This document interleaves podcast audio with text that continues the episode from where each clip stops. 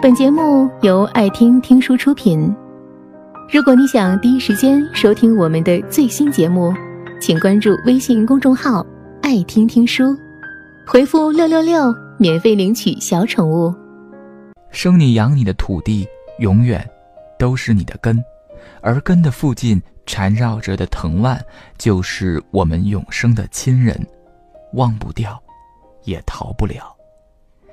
如果我们没有离开家，就不会懂得乡音有多亲切；如果我们不曾失去，就永远学不会珍惜。说出这句话的时候，朋友在美国的旧金山，他满腔热血的去学服装设计，但几个月下来，才发现自己高估了自己对孤独的承受能力。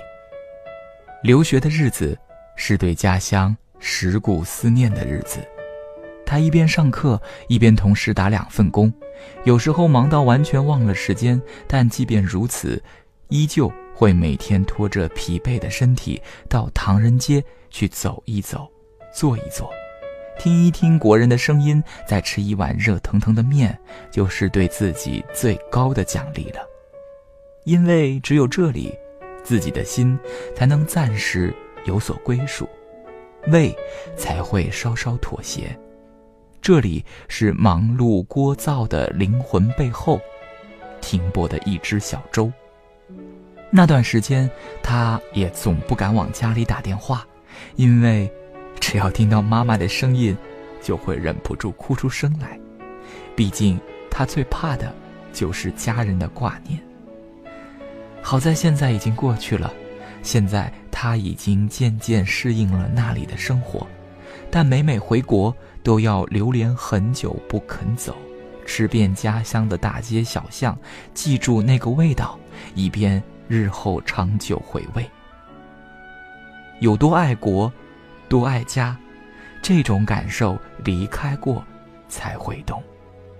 每一个离家的孩子，都是风中漂泊的风筝，无论飞多高。走多远，无论外面的世界多精彩、多光鲜，都永远无法忘怀妈妈煮的那碗面，因为那是风筝的线，写满了牵挂和思念的线。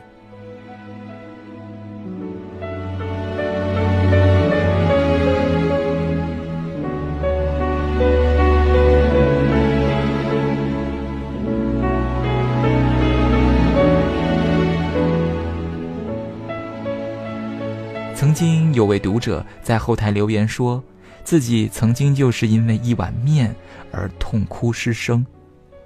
那是一个冬天，下着很大的雪，他加班到很晚，又累又饿，于是沿街走着，想随便吃点东西就回家休息。街道的拐角处新开了一家面馆，他走了进去，叫了一份家乡的面，但吃着吃着，眼睛就湿了。这个味道，就是小时候妈妈的味道。他忍不住去问老板娘，才知道他们是同乡。老板娘的女儿嫁到了外地，他很想她，不知道他吃不到妈妈做的饭，是不是会习惯？他们用家乡话聊了很久，回去以后，他也默默的哭了很久。那天，是他妈妈去世三年的忌日。自从没了妈妈，再也没有人问过他，在外面是否吃得饱，穿得暖。他一个人离家多年，虽然逐渐站稳了脚跟，但心却一直漂泊。记得刚来北京打拼的时候，穷到连泡面都舍不得吃，他又有胃病。有一次生病住院，妈妈千里迢迢坐硬座二十多个小时从家乡赶来，只是为了看他一眼，为他做一顿饭。对他来说，外面的世界无论多热闹、多新鲜，都永远比不上妈妈做的任何一顿饭。不只是因为那个味道养他长大，更是因为妈妈的爱，始终无可替代。毕竟，我们吃饭不只是为了活着，更是为了感受人世间那抹烟火味，每一顿饭的背后都凝聚着一个家庭的爱，以及期待。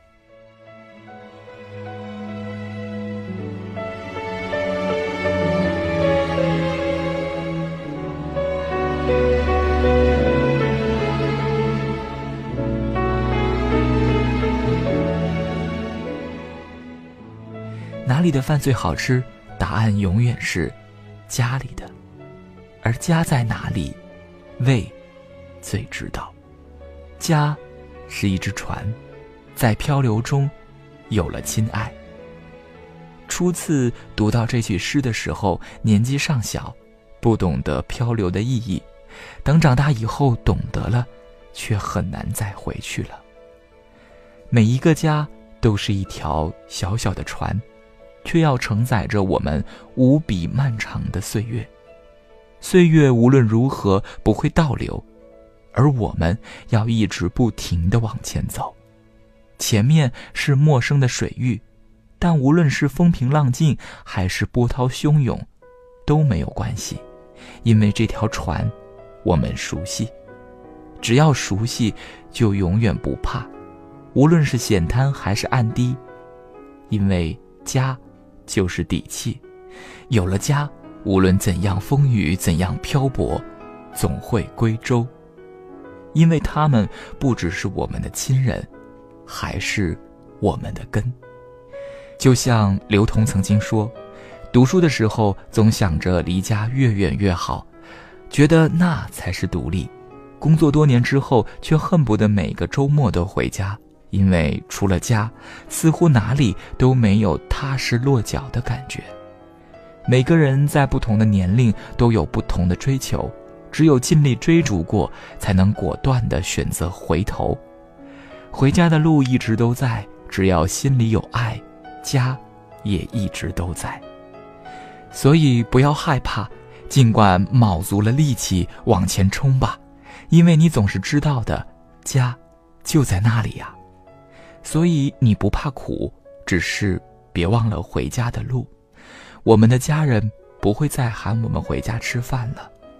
我们长大了，他们也老了，但他们一直在等我们呢。本节目到此就结束了，感谢各位的收听和陪伴。